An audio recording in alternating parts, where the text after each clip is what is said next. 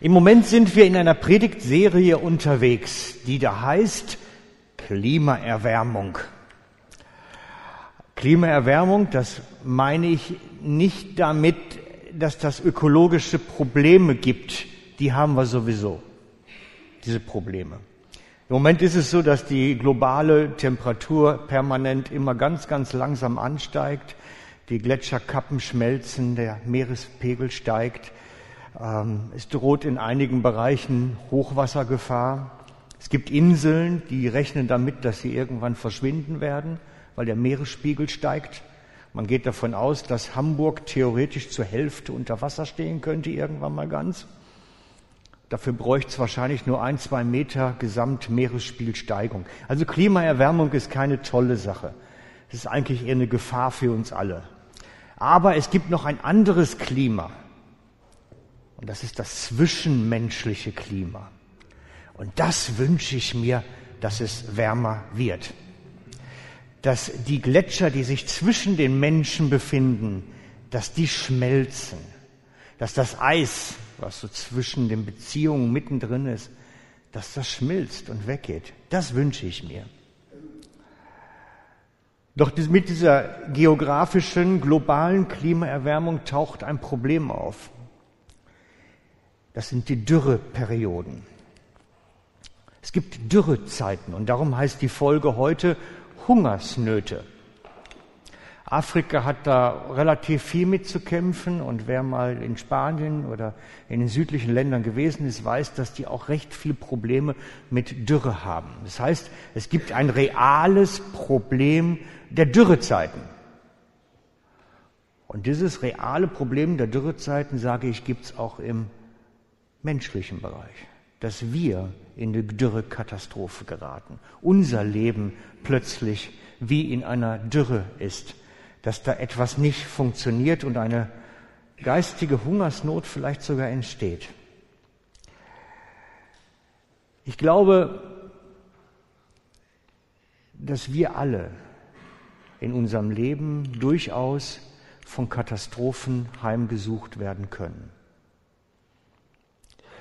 Einerseits deswegen, weil wir in diesem globalen Kontext leben.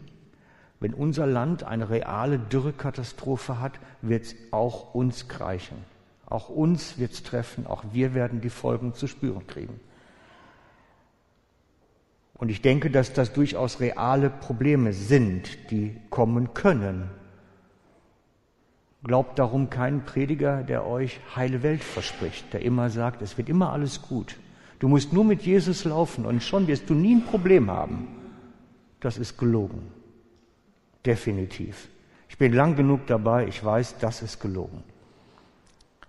Auch wir Christen können in Katastrophen hineingeraten und oftmals unverschuldet. Und dann stehen wir da, Gott, wo bist du?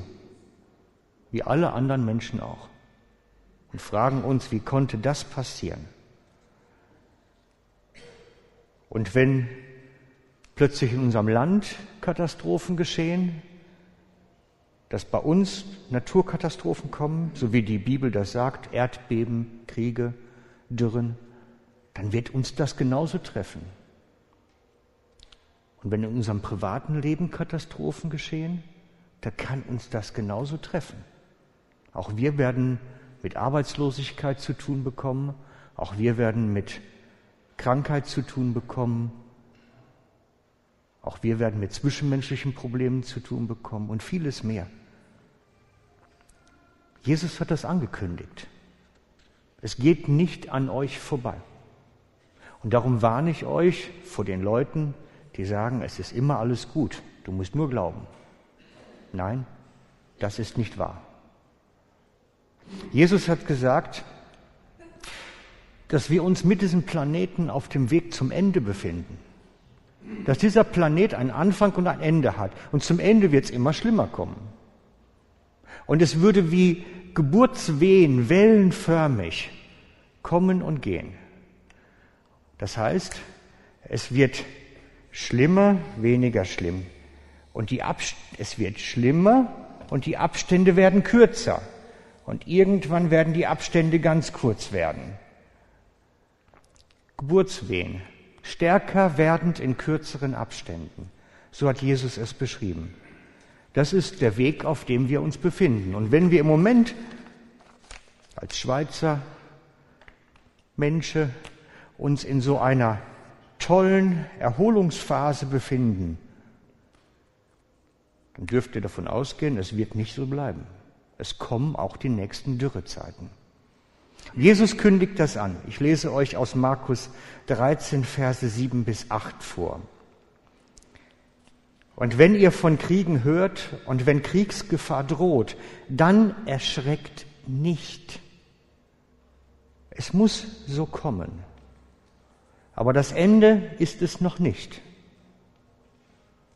Ein Volk wird sich gegen das andere erheben und ein Reich gegen das andere. Es wird bald in dieser Gegend Erdbeben gegen, Erdbeben geben und bald in Jena und Hungersnöte werden die Menschen heimsuchen. Doch das ist erst der Anfang. Es ist wie der Beginn von Geburtswehen. Darum, ich verspreche euch keine heile Welt. Und ich vertrete auch nicht die Theologie, es wird alles immer nur besser werden. Ganz sicher nicht, weil es wäre unbiblisch. Sondern wir stehen immer, wenn wir es jetzt gut haben, eigentlich vor der nächsten Herausforderung. Und darum möchte ich mich heute mit euch beschäftigen. Nämlich bis zum Ende der Erde wird es schwieriger. Und es wird ein Ende kommen. Und wir sind in der letzten Phase, behaupte ich, des Planeten angekommen.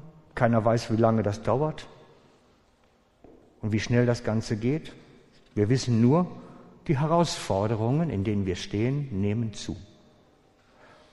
Und unser Auftrag, mein Auftrag ist es, euch zuzurüsten für das, was kommt. Zu stabilisieren. Für die Katastrophen, die über uns alle hineinbrechen werden, irgendwann mal, zwangsläufig. Und für die vielen kleinen Sachen, die wir ständig selber zu tragen haben. Schon im Jahr 45 bis 48 nach Jesus 45 bis 48 nach Jesus gab es eine große Hungersnot im gesamten römischen Reich, ausgelöst durch eine Dürrekatastrophe in Ägypten. Denn das war damals so die Kornkammer des römischen Reiches. Und dort war Dürre und so hatte das ganze römische Reich zu wenig Nahrung. Und die Bibel schreibt darüber. Apostelgeschichte 11, 28. Einer von ihnen, ein Mann namens Agapus, wurde vom Geist Gottes dazu gedrängt, vor die Gemeinde zu treten und anzukündigen, dass eine schwere Hungersnot über die ganze Welt hereinbrechen wäre, werde, was dann während der Regierungszeit vom Kaiser Claudius auch tatsächlich geschah. Doch wir wissen aus dem biblischen Bericht, dass die Gemeinde nicht besonders gut vorbereitet war. Vielleicht haben sie es nicht ernst genug genommen, diese Ankündigung, diese Prophetie. Wie auch immer, ich kann es nicht sagen. Jedenfalls hat die Gemeinde richtig gelitten unter dieser Hungersnot, weil sie sehr viele Bedürftige in ihren Reihen hatten. Sodass der Apostel Paulus dann durch die ganzen griechischen Gemeinden gewandert ist und gezogen ist und dort um Spenden gebeten hat für die Gemeinde in Jerusalem. Er hat gesammelt. Wenn also einer sagt, Christen kann es nicht treffen, diese Menschen, die damals sogar noch Jesus persönlich gesehen haben, hat selber getroffen. Dann können wir nicht sagen, uns erreicht es nie. Das gibt es nicht. Selbst der größte Apostel Paulus selber kannte Hunger und Not. Obwohl er so nah am Herzen Gottes war. Er Mann, ein Mann Gottes wie wenige zuvor wahrscheinlich. Und nach ihm sowieso.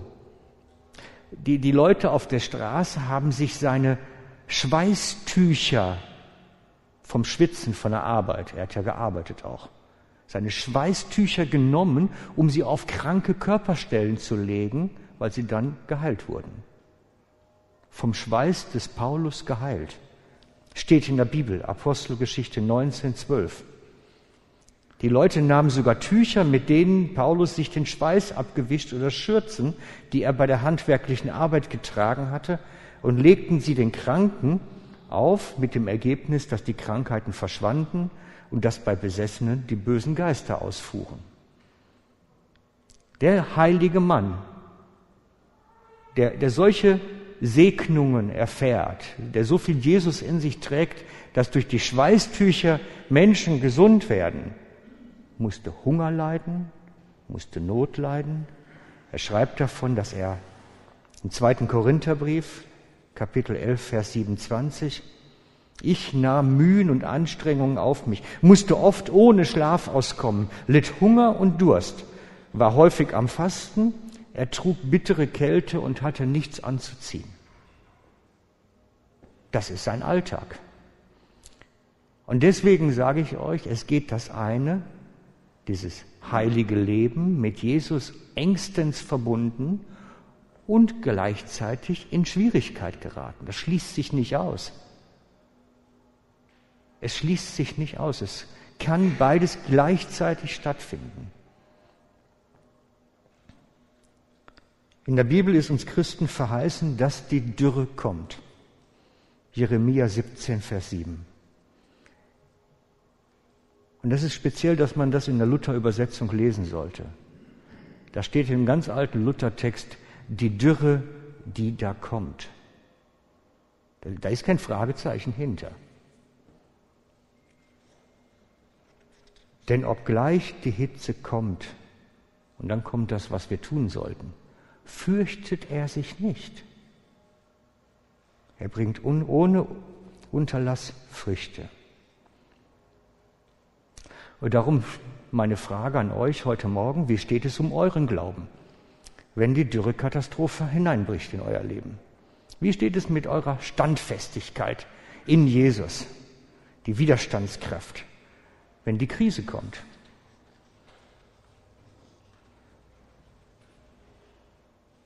Ich glaube, im Moment ist Gott recht dran.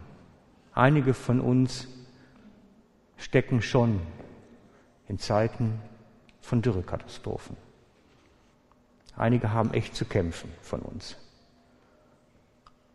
Aber ich glaube, Gott möchte euren Glauben voranbringen. Unser aller Glaube voranbringen. Gott ist da. Und er schließt sich nicht aus, dass er mit dir ganz nah verbunden ist, mit dir ganz nah unterwegs ist. Es schließt sich nicht aus. Wir können gesegnet sein in der Gegenwart Gottes und plötzlich kommt trotzdem die Katastrophe. Und es geht gleichzeitig, auch in unserem Leben. Das, was Paulus da auch gelebt hat.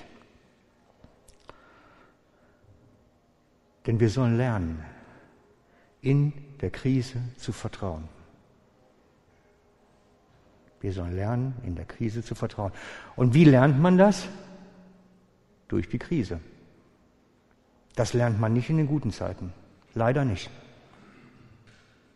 In der Krise Vertrauen lernen. Und ich weiß, das sind aus eigenem Leben, das sind harte Zeiten. Es ist nicht leicht. Es ist anspruchsvoll. Aber ich glaube, Gott möchte uns weiterbringen. Uns alle. Dass wir lernen, in der Krise zu vertrauen. Dass er macht, dass er dran ist. Eigentlich sollte jetzt ein Bild kommen. Ich habe ähm, ein Foto gefunden von einer, einer, einer Steinwand, einer Felswand ganz hoch. Man sieht unten ganz kleine Häuser, ganz oben eine Felswand und da geht ein Glasbalkon dran lang. Man kann auf einer Glasplatte da dran langlaufen. Das ist ein Stück weit wie Glauben in der Krise. Dass Jesus da steht und komm jetzt, auf diesem Glasbalkon. Trau dich, du siehst nichts unter dir und du musst einen Schritt gehen. Das ist Lernen zu glauben. In der Dürre vertrauen lernt man nur in der Dürre. Das ist so. Und wenn so viele von uns gleichzeitig in ihren persönlichen Dürrekatastrophen stecken, dann glaube ich sogar, dass Gott was mit uns zusammen vorhat. Dass das nicht mal nur etwas Persönliches ist, sondern es hat mit uns allen etwas zu tun. Ich habe das Gefühl, da läuft etwas, etwas Größeres. Kann das sein, dass Gott möchte, dass wir gemeinsam etwas lernen, uns gemeinsam weiterentwickeln? Kann das sein, dass er uns alle miteinander in so ein Trainingscamp des Vertrauens hineingenommen hat und sagt, kommt mit, ich zeige euch, wie man auf einem Glasboden läuft, wenn man nichts mehr sieht. Ich glaube, dass die Geschwisterschaft der Gläubigen dazu da ist, dass wir lernen, einander zu stützen einander zu tragen, zu halten und einander zu dienen. Dass wir lernen, mehr und mehr einander zu dienen. Durch das, was Gottes Geist in uns hineingelegt hat, aber auch mit unseren ganz natürlichen Fähigkeiten. Ich glaube, dass Gott dran ist, uns zu lehren, wie man einander stützt und trägt und hält. Mit ganz natürlichen Fähigkeiten, aber auch übernatürlich mit dem, was Gott uns gegeben hat.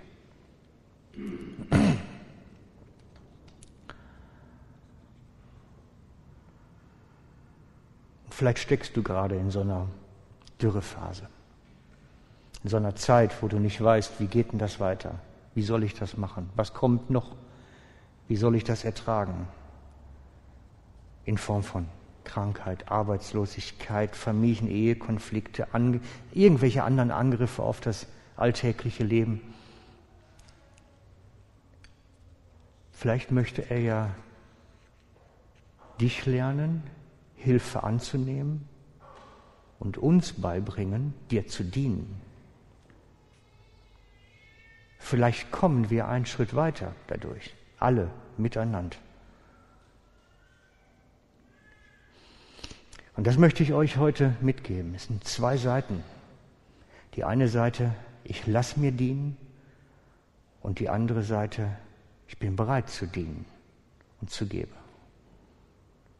Denn Gott hat uns gesagt, wir sollen mit dem, was er durch den Heiligen Geist in unser Leben gelegt hat, einander dienen, aber auch mit unseren natürlichen Geschichten, in denen wir stecken.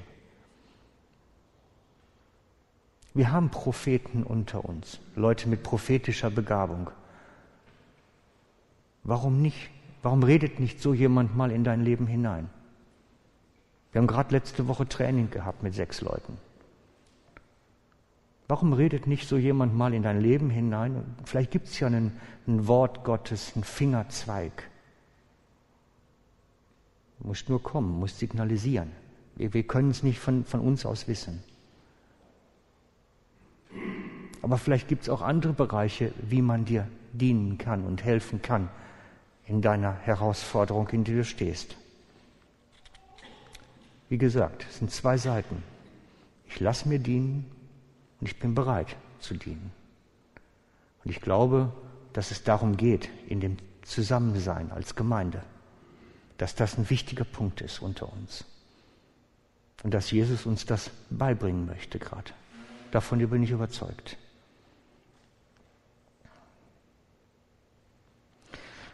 Aber Gottes Horizont ist größer, zusätzlich größer.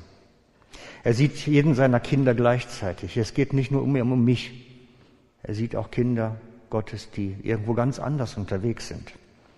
Er hört jedes Gebet, jeden Schrei, egal wo auf diesem Planeten. Er hört's. Es geht nichts an ihm vorüber. Und manchmal löst er weit entfernte Dürrephasen durch Sachen, die wir hier tun. Manchmal gibt es das, weil Gottes Plan ist größer, seine Sichtweise ist größer. Und ich wollte euch eigentlich jetzt ein Video zeigen von einem Ma, von Dick Greenlee aus Oklahoma. Ich habe das in der Karte nachgeguckt, der wohnt irgendwo im Nirgendwo, so würde ich das ungefähr beschreiben. Da ist nur noch, wenn man auf der Landkarte guckt, alles grün drumherum. Da ist nichts. Ähm, er ist ein Pumpenhändler für Landwirte. Er handelt mit Pumpen und repariert Pumpen. Und dieser Mann verändert die Welt.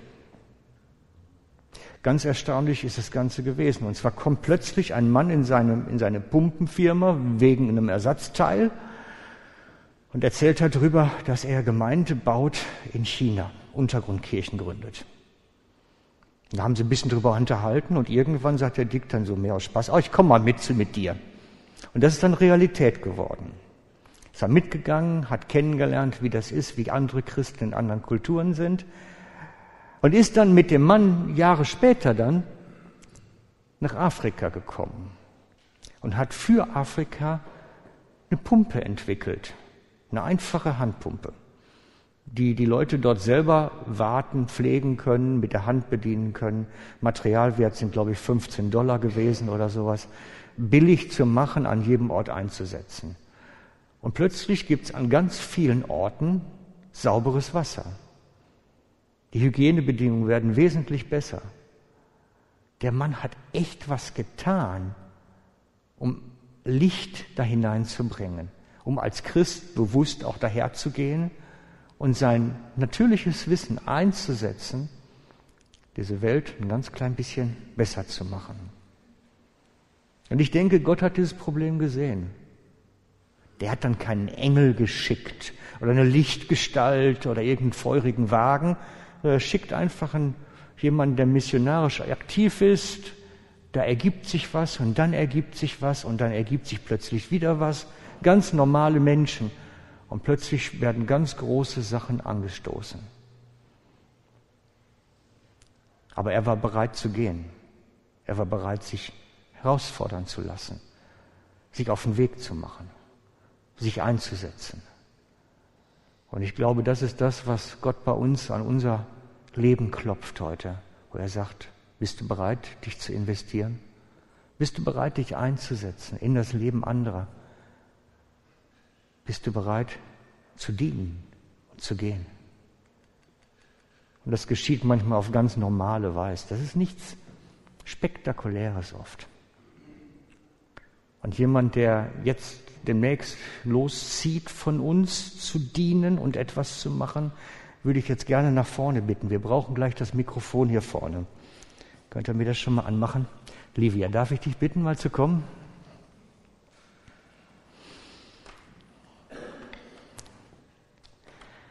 Genau. Du machst dich demnächst auf den Weg. Sag uns ganz kurz, wo du hingehst und wo das liegt. Ähm, ich mache ein DTS, das ist ähm, eine Schule, die gibt es auf der ganzen Welt, das ist von Jugend mit einer Mission. Die geht immer gleich, das ist immer drei Monate eine Schule mit dem Glauben und Bibel lesen und all das. Und dann geht man dann drei Monate irgendwo ähm, ja, nach Afrika oder einfach so ein bisschen zum Anwenden. Ja. Und ich gehe in die USA. Ich habe gestern mal nachgeschaut, wo das so liegt und habe festgestellt, das ist so ähnlich wie das, was ich gerade beschrieben habe.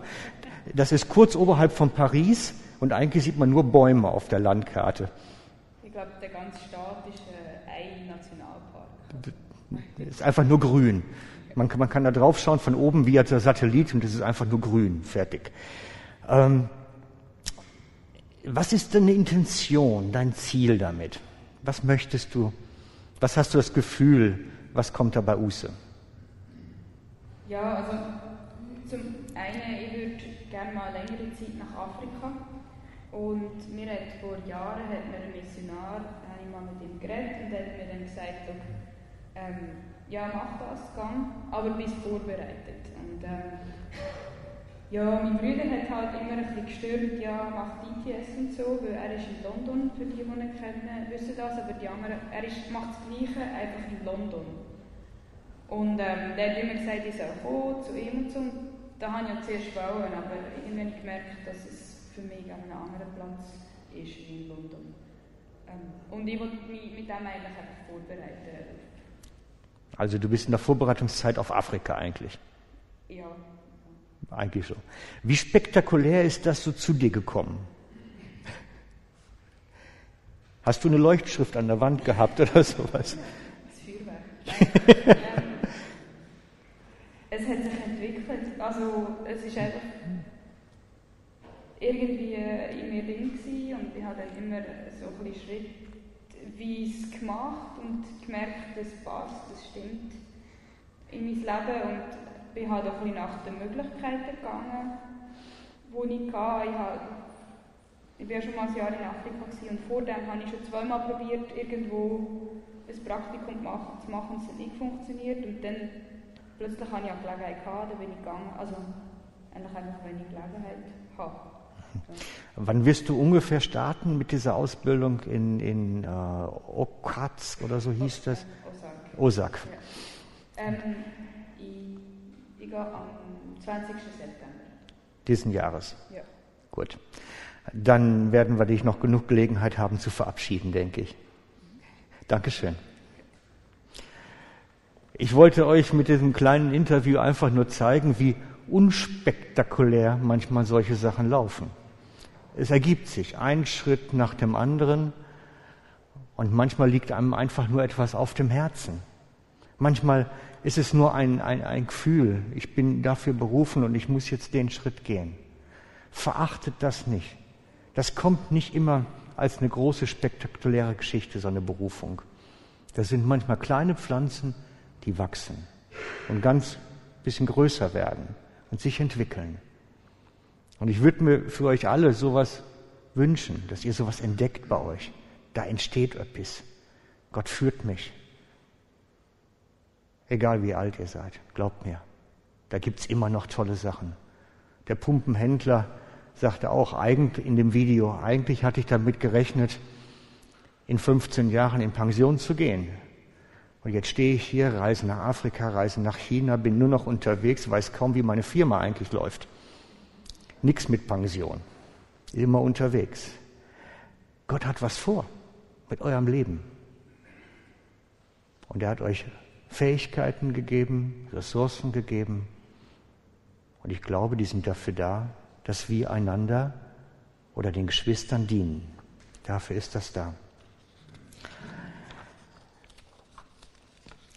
Ich möchte nochmal, damit ihr so ein bisschen den roten Faden erkennt, was ich heute versucht habe weiterzugeben, nochmal eine kurze Zusammenfassung machen. Erstens, ich glaube, Krisen und Herausforderungen und auch teilweise böse Situationen gehören zum Leben eines Christen dazu. Definitiv. Das hat was damit zu tun, dass wir auf einem untergehenden Planeten leben.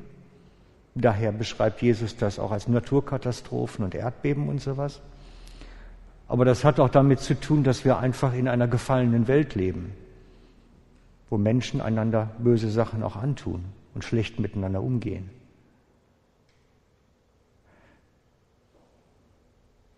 Und ich glaube, dass wir trotz aller Krisen weit überwinden sollen. So nennt es die Bibel. In all dem weit überwinden weil wir darin im Glauben stark werden. Gott glaube, dass Gott Krisen zulässt, um uns festzumachen, glaubensfest zu machen, zu stabilisieren. Sagt nicht, es kommt immer alles gut, das ist nicht. Aber er will uns im Glauben voranbringen. Und so manch eine Krise ist wie eine Impfung manchmal. Da wird ein kleiner Erreger gegeben, ungefährlicher, damit wir für die großen Sachen gerüstet sind. Manchmal ist es so. Und weiter glaube ich, dass Gott Krisen zulässt, um uns zu trainieren, als Geschwisterschaft einander zu dienen. Ich glaube, Gott möchte, dass wir das lernen, einander zu dienen. Aber ich glaube auch, dass Gott das Gesamte sieht. Und die Geschwisterschaft, wo das einander dienen passiert, größer ist als unsere Gemeinde. Dass es Leute wie Livia gibt, die irgendwann mal berufen sein wird, woanders hinzugehen und dort zu dienen. Oder wie ihren Bruder, der jetzt in London versucht, Menschen zu Jesus zu führen. Ich glaube, dass wir dazu da sind, uns dienen zu lassen und einander zu dienen. Und so diese beiden Fragen, möchte ich dir mitgeben heute Morgen. Diese beiden Fragen. Bist du bereit, dir dienen zu lassen in deiner Herausforderung? Bist du bereit, dass wir prophetisch für dich beten, dir die Hände auflegen und dich segnen oder ganz pragmatisch irgendwelche Hilfe bieten? Und das Zweite, bist du bereit zu dienen? Den Geschwistern hier und darüber hinaus. Denn der fünffältige Dienst in Epheserbrief, für die die Bibel bewandert sind, ist dafür da, die Geschwister für den Dienst zuzurüsten. Mein Job, euch zum Dienen zuzurüsten. Und ich möchte euch heute erstmal motivieren, dienen zu lassen und zu dienen. Ich gebe euch das mal zum Nachdenken mit. Und vielleicht bewegte die Frage gleich auch einen Moment noch. Ihr könnt gerne nachher dann zu uns kommen. Wir sind hier vorne, Ministry-Team. Wir beten mit euch für eure Anliegen. Vielleicht hast du auch noch andere Impulse, die du weitergeben möchtest. Wir werden uns jetzt erstmal eine Zeit nehmen, wo wir ganz bewusst Jesus anbeten und in diese Anbetung auch in unser Leben hineinreden lassen.